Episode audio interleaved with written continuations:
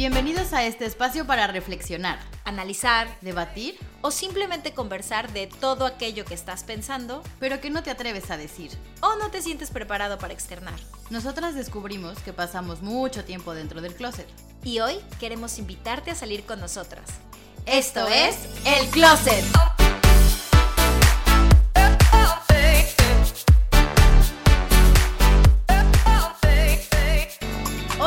¿Qué tal? Bienvenidos a otro episodio más de El Closet Podcast. Yo soy Estivalis Ruiz Y yo soy Michelle Ruiz. y estamos muy emocionadas de abrir un espacio más de reflexión para todo el que quiera estar aquí. Si has venido a los episodios anteriores, antes que nada, pues muchas gracias por estar otra vez de vuelta.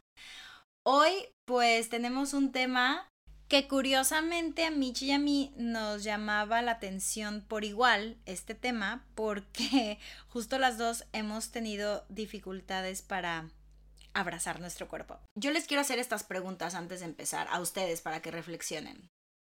¿Cuántas veces se han hablado de forma agresiva o han adoptado comportamientos tóxicos? ¿Cuántas veces eh, no se han sentido que no son dignos de obtener un proyecto simplemente por su físico? O que simplemente intentan cambiar su exterior porque buscan una aprobación y el valor no solo de ustedes, sino de los demás. Y así nos vamos a meter de lleno. A ver, Mitch. ¿Para ti qué es un cuerpo bello? O un cuerpo normal.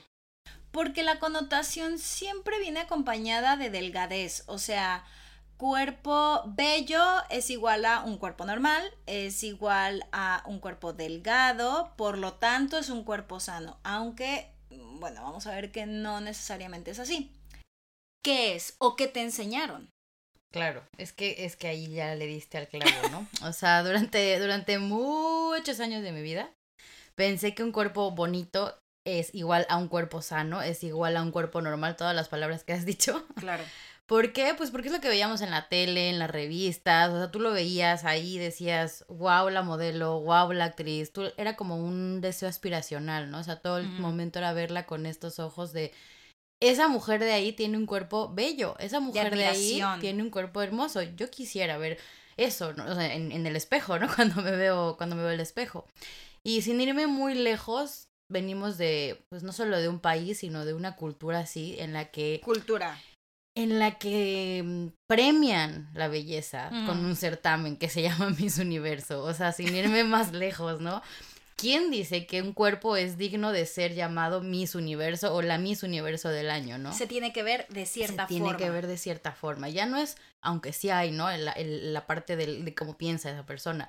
Pero el físico es lo que realmente determina quién va a ser. Primero Miss México, Miss Perú, Miss lo- no sé qué, y luego Miss Universo. Pues que ¿no? de hecho es lo primero, ¿no? O sea, la- en, el- en los certámenes de belleza realmente la, la última pregunta es la de inteligencia, La que diría ya yo. valoran tu mente, sabiduría, claro. exacto. Pero siempre la primera es de que traje de baño, vestido de noche. La eh, del talento, ¿no? O sea, ¿qué vas a hacer? ¿Cuál es tu talento, no? Pero al final es cómo te ves por fuera. Entonces creo que crecimos viendo este tipo de, de, de cuerpos y por tanto crecimos entendiendo que un cuerpo delgado, un cuerpo, dependiendo la época, ¿no? Porque si me voy más atrás, veíamos que un cuerpo más curvy, onda Marilyn Monroe, era también perfecto. O sea, se consideraba un estándar de belleza en ese momento que quizás costó aceptarlo, pero llegó a un punto en el que todas querían ser Marilyn Monroe. Así como pasamos de época y de repente todas queríamos ser Kate Moss, ¿no? O sea, es como, Mm. es una diferencia de cuerpos y es muy heavy porque como lo ves en, el, en la televisión, lo ves en los medios, lo ves en todos lados, ¿qué quieres ver cuando llegas al espejo? Lo mismo. Sí, Y estamos bombardeados por Exacto, mucha son muchos información. estímulos. Entonces, ¿qué pasa? Que llegas al espejo y no ves eso. Entonces es un, un primer shock y de- desde pequeño, ¿no? O sea, desde que te empiezas a poner ropa de tu mamá, ¿no? Te empiezas a pintar y te crees o modelas o cantas o depende de lo que el chiste ser vista como tú lo estás viendo en la tele, ¿no? Y ahí es donde tú defines o empiezas a definir que eso es un cuerpo bonito. Claro, lo que nos han enseñado es que el sinónimo de un cuerpo bello es la delgadez. O de, un, o de una persona exitosa Eh, también. es la delgadez. Que para mí ahí es donde es como. ha sido muy impactante, pero yo creo que también llevamos ya muchas temporadas, muchos años ciclados con eso, porque Sí. aunque ahora es verdad que hay como todo un movimiento, em, que también lo hablaremos, pero todo este movimiento donde ya hay más cuerpos, ¿no? Y donde empezamos a ver, sobre todo en campañas, cuerpos de todo tipo. O sea, no quiero decir normal, porque es que yo siento que, para mí, por ejemplo, el cuerpo normal es el que tú tienes. Ese es un cuerpo, normal, o sea, es que es. un cuerpo normal es el cuerpo que tiene estrías, que tiene celulitis, que Bueno, tienes imagínate. callos en los pies, eh, que tienes pelos, eh, ¿sabes? O sea, esos son cuerpos normales. Lo que hemos aprendido de revistas o lo que hemos visto en modelos, o sea, cuando, por ejemplo, a mí me pasaba mucho que de niña veía, ¿no? Em, estos cuerpos maravillosos y de niña no, no me impactó tanto, sino más bien como en la adolescencia y cuando, cua- sobre todo las etapas de mi vida donde ha ido cambiando mi cuerpo, me doy cuenta que aún a mi edad me cuesta muchísimo trabajo aceptarme. Claro. O sea, hago todo un trabajo muy heavy porque, claro, lo que yo veo en pantalla, lo que yo veo en Instagram, lo que yo veo en las pasarelas, son cuerpos que no están apegados a la realidad. Entonces, yo veo esos abdómenes planos y sin celulitis y digo, ¿y por qué yo, yo no? ¿Cómo le hago? Pásenme la goma Claro. para borrarlas, ¿no? Claro, ahora, yo siento que esto que nos envían de información promueve que tengamos conductas tóxicas con nosotros mismos. Sí, sí, 100%, porque estás tan apegada a tu idea de, de que ese es un cuerpo perfecto, normal, bello, como lo quieras llamar y lo quieres tener, que haces hasta lo que no por tener uno así. Y desde que puede ser una dieta saludable hasta meterte al quirófano y quitarte y ponerte hasta muchas cosas más, ¿no? Que ahorita hablaremos. Pero sí es un tema de, pues ya de, no sé si dañar, no sé si estoy siendo muy extrema, pero sí tu integridad, ¿no? ¿hasta dónde está el límite de decir, vale, me hago una lipo porque tal, o me hago una lipoescultura para parecerme a la que está en la tele, ¿no? Es que yo creo que son tóxicas, porque yo creo que no es lo mismo que te hagas un procedimiento quirúrgico cuando de eso depende tu salud Anda, exacto. a cuando es por vanidad. Entonces, tú has tenido o alguna vez tuviste, perdón que me meta así tan, tan rudo, pero creo que es importante De hablarlo, esto, de esto va, de esto va. conductas tóxicas contigo misma en algún momento de la vida. Uf, bueno. ¿Tienes, ¿Tienes tiempo? Hoy tenemos mucho Hoy tiempo. tienes tiempo. Pues literalmente todo empezó cuando era un pequeño ser. Y mi mamá me dijo, tienes que cuidarte. Claramente la palabra, Mm. eh, deja tú el tienes que, sino tienes que cuidarte. Cuidarte puede ser ponerte un suéter cuando hace frío, a mm, cuidar una dieta balanceada con frutas, verduras, ta, ta, ta, ta, a ve a un nutriólogo y ponte a dieta. Claramente yo desde, desde chiquita siempre he tendido a subir muy fácil de peso. Y claro, llega una edad en la que como todos los cuerpos van cambiando, empiezo a crecer y pues yo sigo viéndome igual, ¿no? Redondita. Entonces mi mamá es como, vete al nutriólogo, bueno, no vete, me llevó, ¿no? Yo, Claro. yo era chiquita, no iba a irme a meter al nutriólogo y además ella entraba conmigo y tal, y bueno, al final como que desde ahí se implantó la idea en mí de, de tienes que tener un cuerpo, por lo menos que no es el que tienes ahorita, ¿no? O sea, y que eso se traduce en Tienes que ser saludable. cambiar. Tienes que cambiar, porque hay algo mal en ti, ¿no? O sea, bueno, esa es como mi niña de ese momento, no recuerdo cuántos años tenía, pero lo, lo, lo interpretó. Mm, es como, como tú eres ahorita, mm, no, tienes que ponerte a dieta, o sea, igual siendo muy ruda, ¿no? O sea, tampoco estoy diciendo que mi mamá me... Uy, como esta peli ahorita me vino a la mente la de malos hábitos, no sé si la viste, Sí, qué ruda estuvo, ¿no? O sea, sí. ese es un extremo demasiado tóxico y heavy, que yo no me voy a ir hacia allá, pero es normal que por la educación que quizás mi mamá tuvo, eh, llegara conmigo y dijese, bueno, niña, cuídate, ¿qué es Sí. cuidar? Come bien, ¿qué es comer bien? Ah, tú te la vives comiendo golosinas o cosas dulces que no te hacen bien, pues vete a un nutriólogo que te obligue a comer sano, ¿no? Que eso no, no, nunca se lo voy a juzgar, al contrario. No, y porque creo, perdón que te interrumpa, porque creo que los papás también en algún momento, si ven que sus hijos pueden ser, no sé si esto te pasó, que son víctimas de bullying, Hacia allá iba así. claro, es que siento que también por eso de ahí viene como esta parte de los padres de sobre de querer protegerte de alguna manera. Sí, y es que es lo que te decía, o sea, ellos es con los recursos que tienen, Claro. que es con lo que aprendieron y bueno, así por los siglos de los siglos. ¿Por qué? Porque también recuerdo mucho, ya más grande, a mi abuelita, que es su mamá, bueno, que era su mamá, em, que una vez me hizo un comentario cuando yo tuve mi primer novio, que tenía 14 años yo, que mi abuelita me dijo, ahora que, y, era mayor mi, mi expareja, ¿no? Eh, ahora que tienes novio te tienes que cuidar más.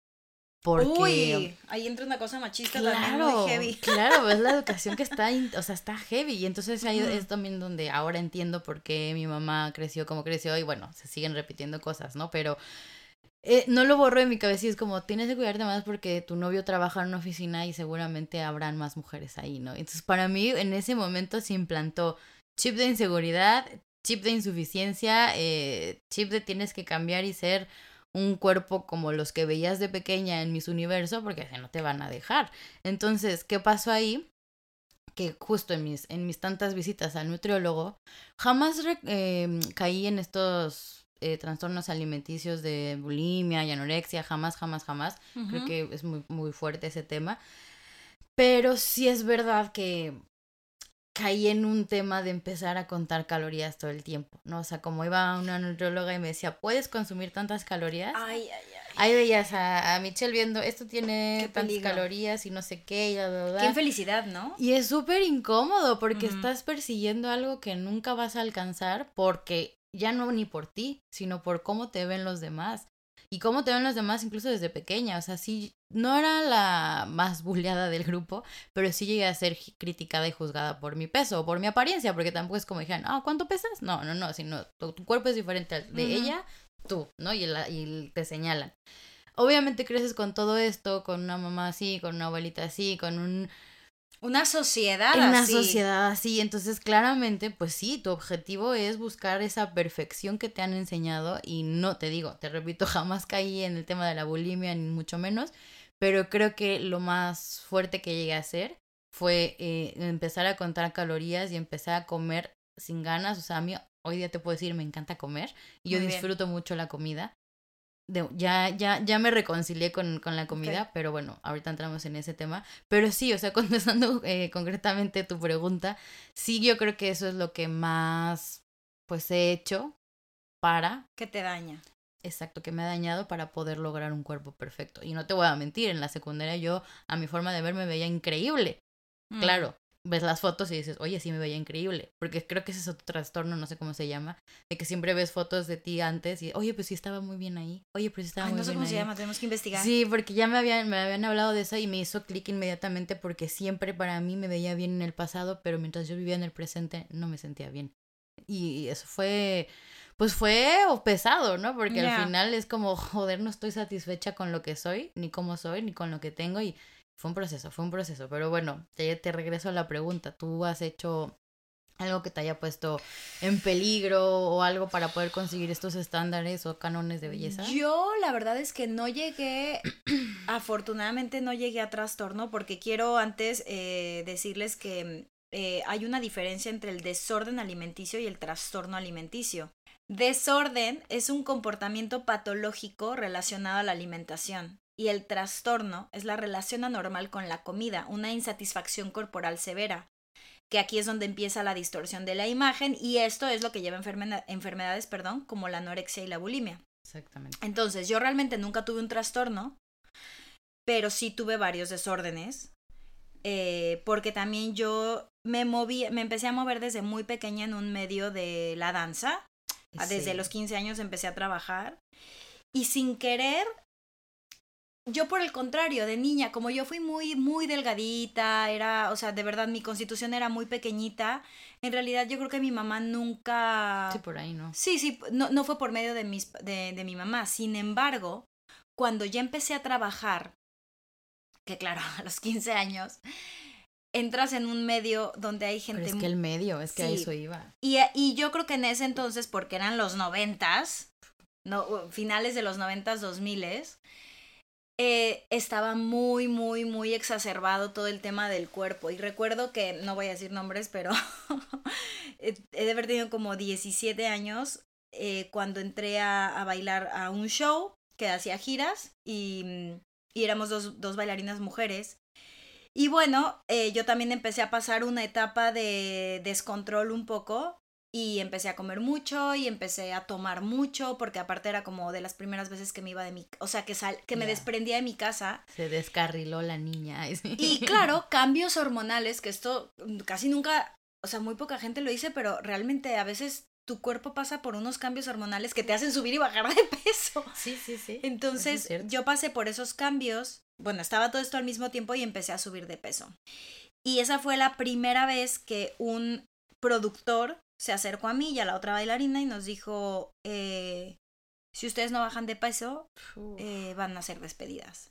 Y eso fue muy fuerte porque sí estaban condicionando mi trabajo Ay, a mi forma de verme, claro, a los 17 Digo, a, la, años. a la edad que sea, pero en ese momento.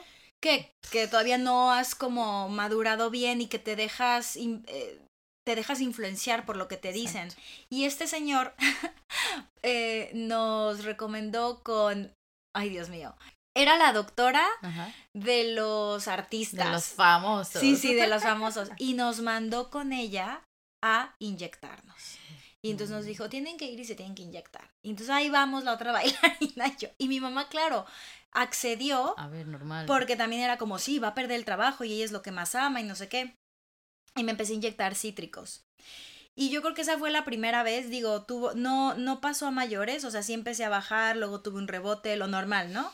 Cuando pero- haces esas cosas siempre. Claro, pasa. pero a partir de ahí tuve, tuve muchos años de mucho desorden porque claro, ¿qué pasaba? Que lo dejaba de hacer, o sea, de, de ahí me fui a vivir a Nueva York, entonces lo tuve que dejar de hacer. Cambió. Luego cuando me fui a vivir a Nueva York, subí de peso, Es ahí sí subí de también peso. de alimentación y 10 kilos y me acuerdo que cuando regresé a México, uno de mis maestros que también, híjole, es que el poder de las palabras es, muy fuerte porque este maestro, que nunca se me va a olvidar su cara y nunca se me va a olvidar que entré a la clase de jazz, yo venía súper orgullosa de que estaba estudiando en Nueva York, venía a ver a mis compañeros y lo primero que me dijo es, ¡Uh! Le estás entrando duro a la comida en Nueva York, ¿no? Y yo, así palidecí. Y entonces eso hizo que volviera a entrar en desórdenes alimenticios de tomarme, me busqué pastillas, esta vez ya no le dije a mi mamá, me busqué pastillas como, o estas cosas de la L-carnitina que te Mm. aceleran, eh, empecé a hacer vigoréxica, eh, muchas dietas, o sea, a lo largo yo creo de 20 años he probado todas las dietas que existen en este mundo, que si la de Atkins, que si la de solamente la keto, que esa no, no la soporté.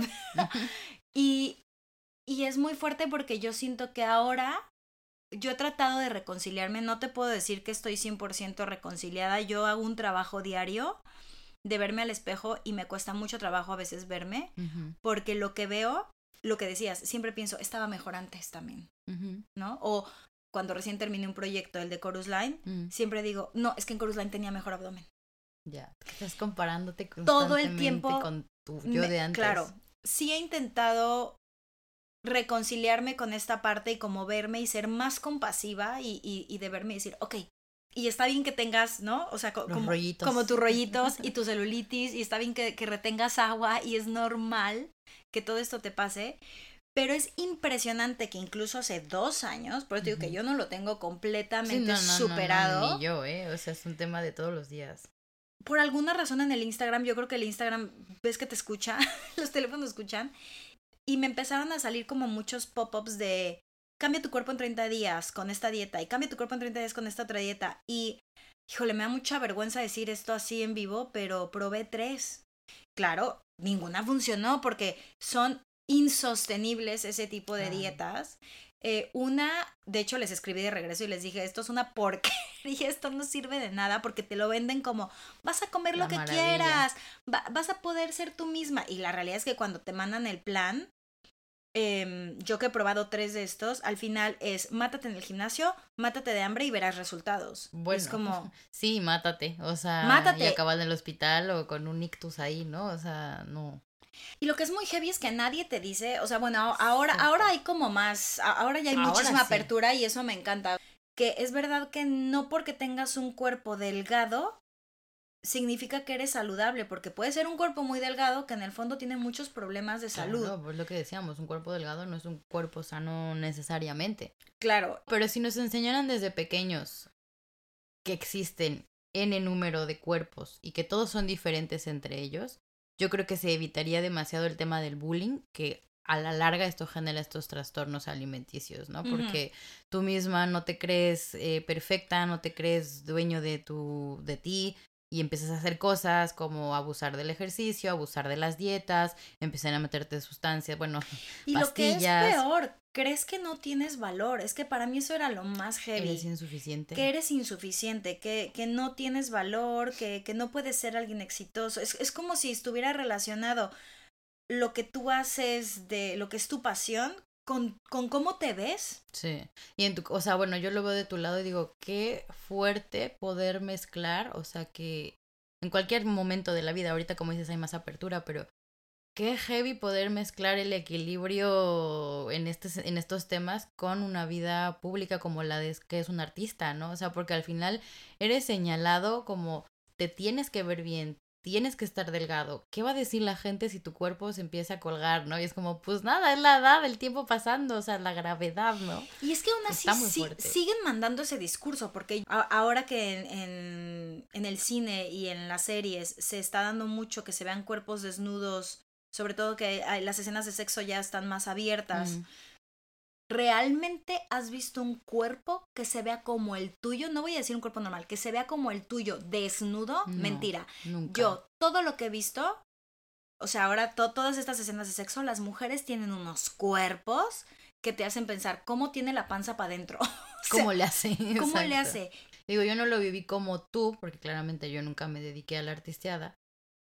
Pero sí lo veía mucho eh, con mis parejas porque me implantaron ese chip que te contaba hace rato, ¿no? Porque claro, era tanta mi insuficiencia para con mis parejas que al momento de llegar a un tema ya más íntimo, si era como, ah, yo no, o sea, ¿de qué estás hablando? Apaga la luz. Se apaga la luz, exactamente. o sea, imagínate todo, todo ese trauma cargado desde pequeña y, y, y, empezando también relaciones de pareja con, o sea, tan, tan joven, ¿no? O sea, de no saber cómo actuar, qué decir, qué hacer obviamente ya más grande es como, esto está bien, esto está mal, mi cuerpo está bien, es, es, digno de ser mostrado, o sea, eso es muy fuerte, ¿no? Y luego también te das cuenta de que cuando tu pareja no tiene ningún tema con tu cuerpo, que eres tú misma, te calmas un poco, ¿no? Y te, te tratas de dejar de juzgar, pero al final es un tema que que se vuelve compañero eterno a tu lado, o sea, de tuyo, pues, porque realmente eh, te juega, te juega chueco en muchas relaciones, por lo menos yo te digo, yo te puedo hablar desde las relaciones,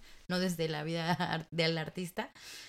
Sí me jodí muchas relaciones por mi inseguridad y por mi insuficiencia. Y lo que hablábamos en el episodio anterior de, en lugar de ser responsable, me victimizaba. Mm. Y entonces yo hacía el famoso autosabotaje, mm. que las relaciones no duraran porque creaba escenarios eh, dramáticos y caóticos por mi propia insuficiencia y mi propia inseguridad. Entonces, digo, pues tenía yo una, una mochila, mochila llena de piedras que, que por eso te decía hace rato, me, me he reconciliado con temas como como el de la comida, ¿no? En el que ya no me la vivo viendo las calorías y tal. He aprendido a comer y he aprendido a aceptar que así es mi cuerpo y que no me quiero parecer a la que está ahorita de moda en la tele, ni que porque la que está de moda tenga chichis me voy a poner chichis o me voy a poner nalgas o me voy a quitar nalgas, ¿no? Pero es bien difícil porque también a mí hasta la fecha hay días que me cuesta trabajo verme desnuda en el espejo. Es, es muy choqueante. O sea, hay días que dices, ay, qué buena estoy, ay, qué bien me veo. Hay días que pasas así de largo, ¿no? Es como, ay, no. Y es muy, es tú misma, o sea, al final es cuando dices, mierda. Sí, porque es un trabajo de todos los días eh, y que no siempre va a ser igual ni siempre va a ser fácil, pero lo importante es pues entrar en este camino y, y ir para adelante. De hecho, yo eh, me gusta que ahora la gente que haya salido el tema de gordofobia, porque sí es verdad que el, la palabra gordo le hemos puesto un énfasis negativo. Negativo, bien. Cuando, cuando no tendría por qué ser así. O sea, por ejemplo, el otro día, y, quiero hablar del tema de la gordofobia. Me acordar de algo, ahorita te digo, pero. Es que el otro día estaba viendo un tipo que ni voy a decir su nombre porque no vale la pena que le vayan a dar, o sea, que ahorita lo quieran ir a buscar porque a ese, ah, hombre hay que cancelarlo, sí, ya sabes. Sí, ya sé cuál. Y él, eh, no voy a decir la palabra tal cual porque para mí fue muy fuerte, pero dijo, me siento con el derecho de mandar a la pip a una gorda. y luego se soltó diciendo más cosas, pero lo que más me impactaba era que la gente Ja, ja, ja. se estaban riendo, Sí, que era como, ay, no digas eso. Y yo pensaba, es que si yo hubiera estado haciendo esa entrevista y un imbécil Dice eso. dice eso, lo primero que hago es pararle el tren y decirle, mira, en estas entrevistas no puedes venir a fomentar un discurso de odio. Claro. Porque, lo, porque tú literal estás fomentando un discurso Ni de porque odio. tienes, hasta cierto punto eres una figura pública ya, Sí. porque aunque tengas la cantidad de seguidores que tengas, esa gente está viendo cómo tú estás eh, propiciando este el, el- ¿cómo lo dijiste ahorita? la violencia. Y eso es muy eso es muy heavy, o sea, ahorita tú lo dices en, en el en el hoy, ¿no? En el presente. Pero ahorita me, hice- me hiciste acordar de la fuerza o el peso de las palabras, porque cuando éramos niñas, tampoco diré nombres, ¿no? Pero recuerdo que era muy usual entre nuestra familia llamar flaquita. Y una Mm. vez se me, pues lo ves, lo imitas, pues te estaba hablando, yo no me acuerdo cuántos años teníamos. Y le dije a esta persona, flaquita. Y su respuesta fue, tú no, tú eres gordita. Ay, mi... Ay, güey. Ahorita me, me hiciste que cayera así. ¿Pero fue una familia? ¿Fue un familiar el que te dijo esto? Sí, sí, sí. Dios mío, al final necesito saber y es tan fuerte porque hoy día no la juzgo porque ella creció bajo una educación distinta a la mía, pero al final Eso Claro. se implanta. se implanta. Bueno, es un poco como Está el... heavy. Es un poco como... Hablando de cuidar nuestras palabras, ¿no? Eh, porque yo lo he usado. Claro. Cuando llegas a algún lugar y te... Y, y, por ejemplo, has bajado de peso. Ah, uf, ah, El típico, ¿no? Que te dicen, ay, qué bien te ves. Bajaste más de delgada. peso, ¿verdad? Sí, el típico. Y entonces típico. otra vez volvemos a enlazar el qué Bajaste bien. de peso, te es ves un bien. éxito, claro, eh, felicidades. Y sí, a lo mejor sí, la persona ni siquiera ha hecho dietas, ha pasado por un proceso de quitarse el peso de encima de manera literal de algunos temas que no le correspondían y como consecuencia de eso perdió peso. Pero que le digas luego, luego, qué bien te ves porque la viste físicamente en lugar de escucharla, que se siente bien por dentro y por fuera. Eso es un abuso.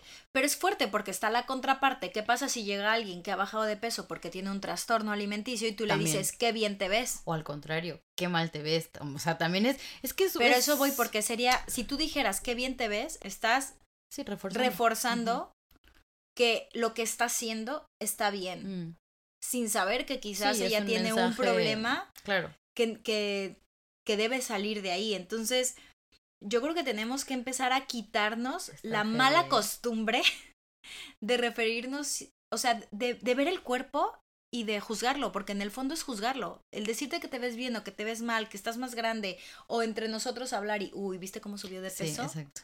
Tenemos que empezar a, a- a quitarnos esos patrones de pensamiento. Porque es que también digo que no sabemos por lo que están atravesando esas personas. Digo, ¿con qué derecho te sientes tú de opinar del cuerpo de alguien más? O sea, es lo mismo de decir, está guapo, está feo, está alto, está chaparro, está gordo, está flaco. ¿Tú quién eres? ¿No? O sea, al final es como, ¿cómo dicen esto? Cuando un, dedo está señalándote, tres más te están señalando a, ti. ti, ¿no? Y al final es cierto. O sea, al final primero vete tú, ve, o sea, deja todo lo físico, sino desde dónde estás criticando, juzgando al de enfrente. O sea, yo por eso ahorita que te decía de nuestro familiar, yo sé que esa persona no lo hizo con el afán de joderme, sino por todas las cosas que traía y lo que sea. Y hoy en el presente es lo mismo. O sea, al final la gente te juzga por cómo viene con las eh, creencias, con la educación, con la cultura y tal, pero desde dónde se siente que puede señalarte y decir como esta persona que le dijo gorda y que le, que le criticó. Ahorita también me hiciste acordar el otro chisme de la señora Patti Chapoy, ¿no? Que criticó a Yuridia. Yuridia. Es como, oye, tú no sabes. ¿Con si- qué derecho te si sientes? Yuridia tiene pedos con la tiroides o no, o le encanta estar como está y se acepta como es, ¿tú quién carajos eres? Eso es a mí lo que más me revienta de este tema y cuando me pongo de malas, porque digo, claro, obviamente porque uno vive lo que vive, ¿no? Pero independientemente de eso, así sea un cuerpo como sea, yo es que ya me la pienso dos veces antes de, de, de hablar de tal cosa, ¿no? O sea, cuando ves algo que no, o que rompe en tu estructura y que te hace, que te choca, me callo. Y digo, ¿por qué? ¿Por qué? Y entonces, ¿o para qué? Y entonces me callo, ¿no? O si va va a aportar algo, lo digo, pero si no aporta, mira, Mejor quedarse me callado. callo. Y, y de ahí viene un poco también la parte de la apertura de que hablabas hace rato, ¿no? O sea, de que ya hay más foros, de que ya se habla más del body positive, de todo este tema de encasillar en la gordofobia, ¿no? Y de tantos movimientos y tanto. Pero a mí lo que me choqueó fue cuando estábamos haciendo el research de este, de este episodio, que buscamos la gordofobia y la discriminación hacia los cuerpos gordos y no sé qué. Y cuando quisimos buscar la discriminación a los cuerpos delgados, Claro, muy queríamos buscar el delgados, nombre. No encontramos, o sea, hasta qué grado es la crítica o la discriminación, que no hay una palabra para llamar a la fobia hacia los cuerpos delgados porque tú me lo dijiste, ¿quién le va a tener fobia a un cuerpo delgado? Exacto. Porque un cuerpo delgado, entre comillas, es Está un bien. cuerpo sano. Ajá. Entonces ya desde ahí estamos en la mierda de que no puede ser que exista una gordofobia, pero ¿cómo se llama? ¿Flacofobia? ¿Delgadofobia? O sea, es que no, no tiene ni sentido, ¿no? O sea, yo ahí me choqué demasiado cuando estábamos haciendo Sí. este research, ¿no? Entonces a mí me parece, te digo, sensacional que existan estos, estos movimientos del body positive, estos foros en donde puedas expresarte, estos modelos. ¿Sabes a quién admiro mucho? A Michelle Rodríguez. O sea, Ah, sí, que esa señora, esa mujer, mujerón, se paró al frente y dijo, esta soy, y dije, o sea, no porque esté representando mi cuerpo, pero sí está representando gran parte de lo, del trauma que yo tenía y de, de Ujú. aceptarme y decir, esta soy yo, qué chingados, ¿no? Claro. Y dije, sí es cierto, o sea, yo nunca subí una foto a ningún lado en bikini, yo nunca, en- o en traje de baño, no tendría que traer el bikini, ¿no? Y después pasando un tiempo y ya llegando aquí a, a Madrid, dije, es que esta soy yo. Y no Sí. voy a estar envolviendo en una cortina abajo del sol mientras todas mis amigas están felices en la playa. Chingue su madre, ¿no? Y pues te digo, es un proceso de poco a poco. Tengo mis rollitos, me encantan mis rollitos, pero veces que digo, ay. Pero todo tiene que ver justo, ¿no? De la aceptación, de con quién te juntes, de que te vayas a terapia, de que lo hables. Y sobre todo, si son personas que, ok, que no son gordas o que están súper eh, confiados en su cuerpo y cómodos, ¿no? Porque también está esa parte que es como ya a mí que, este movimiento a mí que, o sea, también Sí, sí, siento sí. que existe esa parte, pues también pensar que sí somos parte de, de esto, sí somos parte del problema, Sí. sí si tienes un discurso o tienes un pensamiento donde crees que la belleza radica en la delgadez. Exacto. Yo tuve una experiencia con una compañera y ella habló en un podcast justo de Gina Castellanos que me gusta mucho, que si no saben vayan también, es, es un gran podcast que se llama Yo Mujer. Y mm, tuvieron una entrevista justo de la gordofobia. Y habló de una experiencia que tuvo en varios camerinos de teatro. Y yo fui alguna de esas compañeras en su camerino de teatro que llegó a hacer esto. Igual, sin querer, sin pensarlo. Eso, sin pensarlo. Entonces que ella llegaba, ¿no? Estábamos todas en el camerino, de pronto pues te empiezas a desvestir para ponerte el vestuario y no faltaba la típica, y, y, y me lo voy a adjudicar yo porque seguro yo lo hice varias veces, de verme en el espejo y decir, oh, qué panzón estoy, qué mal me veo hoy, uy, qué grande, uy, ya me salió otro rollito más, Dios mío, subí como tres kilos, qué mal me veo. Subí como tres kilos, qué, mal, me veo. Y entonces ella, cuando yo escuché el podcast, se me cayó la cara de vergüenza porque ella dijo, a veces la Right. gente no se daba cuenta que hablaba esas cosas delante de mí y yo de pronto pensaba, ¿cómo? Entonces verse como yo está mal, verse como yo es, es, es malo. Sí, es una- la connotación negativa que decías. Entonces, claro, cuando ella lo habló en el podcast, en la noche le mandé un mensaje y le puse, amor, em, perdóname porque yo estoy segura que yo fui una de esas personas y nunca me había puesto a Sí, pensar. no fui consciente. no fui consciente de lo que te hacía sentir. Y gracias a esto me has hecho consciente para que me fijen mis palabras. Y claro, es algo que es difícil, como todos los capítulos que hemos venido hablando, ¿no? Son, son cosas que están impregnadas en nosotros, son impresiones mentales que se quedan, pero que poco a poco hay que ir haciendo conciencia y que cuando nos cachemos, por regresar y decir, oye, no, espera, yo no quería decir esto. Y eventualmente dejaremos de decirlo Sí. porque creo que es importante que hagamos conciencia que tenemos que cuidar mucho cómo nos referimos, o sea, cómo nos referimos a las personas y, y qué es lo que decimos, porque Y a, a veces... nosotras mismas. O sea, y a nosotros, claro, hay que empezar por uno mismo. Siempre, siempre todo eh, empieza por uno mismo. Oye, y ahorita que hablaste del tema de, de esta, de esta mujer, eh, ¿a ti te han discriminado en tu trabajo por el tema? Además de lo que me contaste ya de cuando eras más chiquita, de que te dijeron, ah, tienes que bajar bajar de peso, tal. Realmente no, eh, no me han discriminado más que esa vez, pero también creo que es porque yo, volvemos, sigo con un desorden que me, Ya. me restrinjo mucho, O me sea, tú cuido misma mucho. te discriminas. Uf, Pues sí. La fíjate que no lo- quería sonar tan dura, tan No. dura, pero eh, ahora que lo dices, yo creo, yo creo que la mayor discriminación viene de mí. Y mm, es que está heavy, porque claro, yo te escucho y digo, el, el, el, el, el medio artístico es bien fuerte. O sea, es bien fuerte justo por eso, pero cuando lo que hablábamos en el capítulo anterior de victimizarse y tal, cuando te metes a la alberca y te vas al hondo y descubres que eres tú mismo, yo creo que eso es lo más heavy. O sea, y ahí a mí también me dio como, porque tal cual, yo así, yo cuando era niña, siempre me gustó el tema del baile, el tema de la actuación. No te digo que canto bello, pero en la regadera se escucha bonito. Y decía, oye, ¿y si me dedico a...? Pero eran tantas las inseguridades y los propios miedos. O sea, yo bailé por muchos años jazz, ballet, tal, tal, tal y tal. Pero llegó un punto en el que me estanqué. Me estanqué ¿por qué? porque estaba ya muy subida de peso, porque ya empezaba yo misma, yo no necesitaba que alguien me lo dijera. Yo veía a los otros cuerpos, yo veía a las otras personas y decía, yo no voy a poder hacer eso. O sea, yo no voy a poder llegar ahí y subirme y yo no. O sea, si ya de por sí para mí era mucho cada festival de baile de, jazz, pararme frente a la familia, porque eso era, era una familia, pero era un público. Yo dije, yo no, yo no. O sea, yo admiro al artista que se para ahí, independientemente de cómo se vea, ¿eh? O sea, yo admiro a la que se para ahí frente a miles de personas todos los días a recibir un aplauso que ha de ser, es, ha de ser muy bonito. Pero porque necesitas una seguridad increíble, ¿no? Y entonces, claro, yo sentía que a la edad que empecé a bailar, todavía no tenía problemas, pero cuando empecé a crecer, sentía que era demasiada presión y que no iba a poder con eso, porque mi cuerpo no era bonito. Entonces, claro, yo solita me discriminé y dije, tú no vas a poder ser esa bailarina como la que está ahí. Y me jodí el pie, por una o por otra, inconscientemente o no, cuando empecé a hacer puntas en el en ballet y nunca más lo retomé. O sea, ahí fue como, ¿ves? Como lo hice como para decirme a mí misma, asegurarte. ¿ves cómo no podías? Déjalo. Y lo dejé. Y hoy te puedo decir que amo bailar, obviamente no a nivel profesional ni mucho menos. Pero a mí me encanta bailar, obviamente ya 10 años, 15 años después, pues ya pa' qué, ¿no? Pero digo, qué di- diferente hubiese sido si yo hubiera tenido seguridad en mí y me hubiera animado a ser la Michelle Rodríguez que soy, ¿no? O sea, al final es como...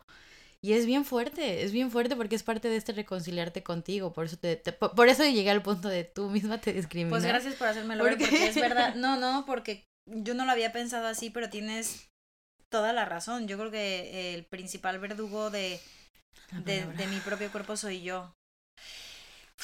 Y, ya, y así súper Y ya deprimida. nos vamos ya. a llorar, hasta luego. No, no es cierto. No, claro, es que es que este tema nos puede dar para mil horas y podemos seguir hablando de mil y una experiencias, porque yo creo que mientras tú hablas yo me acuerdo y mientras yo hablo tú te acuerdas y seguimos compartiendo. Pero bueno, al final, mira, esto es lo que nos tocó, la experiencia que nos tocó vivir y por una o por otra lo hemos recorrido y hemos aprendido a amarnos y es como con las parejas que te dicen, es una lección de todos los días, pues con nosotras mismas es igual, o sea, es verte al espejo y decir Me si te amo y me elijo y exactamente y vamos que esto sigue, ¿no? Porque al final no te puedes quedar ahí. Y recordar que, bueno, al menos para mí, mi cuerpo, eh, lo intento a, pe- a pesar de la discriminación que he hecho, pero mi cuerpo es mi templo, ¿no? Eso y es. es sagrado y es, es el único que tengo, es el único vehículo que tengo en esta vida. Em, cuando estábamos haciendo también como todo este research y, y me puse a bajar mis ideas en papel, después me quedé pensando, ¿qué es un cuerpo perfecto? Realmente, ¿qué es un cuerpo perfecto? Y para mí es aquel que respira, el que camina, el que le corre la sangre y el que el corazón le bombea.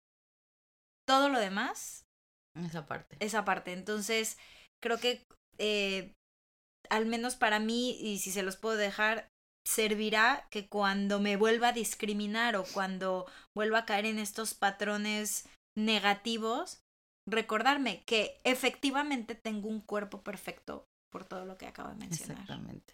Sí, sí, sí, y al final yo creo que podemos invitarlos a todos ustedes a aceptarse y amarse como son, porque todos somos seres bellos, todos tenemos el cuerpo perfecto, todos tenemos un cuerpo bonito y nadie nos puede decir nada lo contrario, ¿no? Porque agraciado desgraciadamente todo esto es de cómo nos vemos a nosotros mismos y de en la medida de cómo nosotros nos tratemos será en la medida en la que el resto de las personas nos van a tratar a nosotros. Entonces, mientras más te ames, mientras más te respetes, vas a generar lo mismo en las demás personas y quien quita que a lo mejor esas personas digan, oye, es verdad. Yo debería copiar ese, esa actitud o esa acción o yo lo he visto en muchos amigos que he conocido acá en Madrid que además tienen una mentalidad pues europea. Al final son más abiertos, ¿no? y he aprendido tanto de ellos y son más jóvenes y yo digo que eso, la edad es, un, es, es, relativa, pero al final tú dices, yo a tu edad estaba así, ¿no? O sea, y tú eres abierta o abierto a, todo.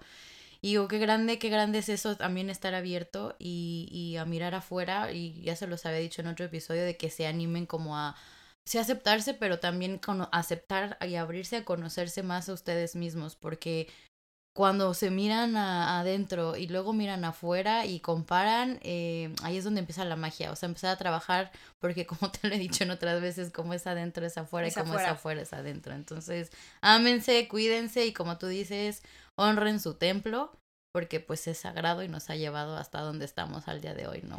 Porque el cuerpo ideal es aquel en el que te sientes bien. Y es importante que recuerden que tenemos cuerpos milagrosos. Yo eso, o sea, cuando realmente te sientas a voltearte a ver, más allá de tu color de piel, eh, si eres alto, bajito, si eres gordo, flaco, más allá de eso tenemos un cuerpo que es milagroso, que nos lleva a todos lados. Entonces, ahí está, en eso nos tenemos que enfocar. Gracias, Mitch, porque, mm. porque hoy fue un día muy bonito. Y te lo agradezco. Ay, gracias a ti por compartir más. Que también, y nos escuchan y se chingan. ¿eh? Esta es una, una, una parte de podernos conocer más a través de un micrófono, mm. que por muchos años pues no lo hicimos. No, lo hicimos. Pero bueno, nunca es tarde, así que gracias también a ustedes por escucharnos, por ser eh, nuestros cómplices y por obviamente salir del closet con nosotros. Em, pues esperemos que les guste, ya saben, nos pueden encontrar en Instagram, tenemos un blog, compártanlo si les gustó, recomiéndennos si les gustó y denle like. Denle like y obviamente les dejamos los links de todos nuestros, nuestros perfiles para que justamente puedan opinar. Y nada, nos vemos en el siguiente episodio. Muchas gracias. Adiós.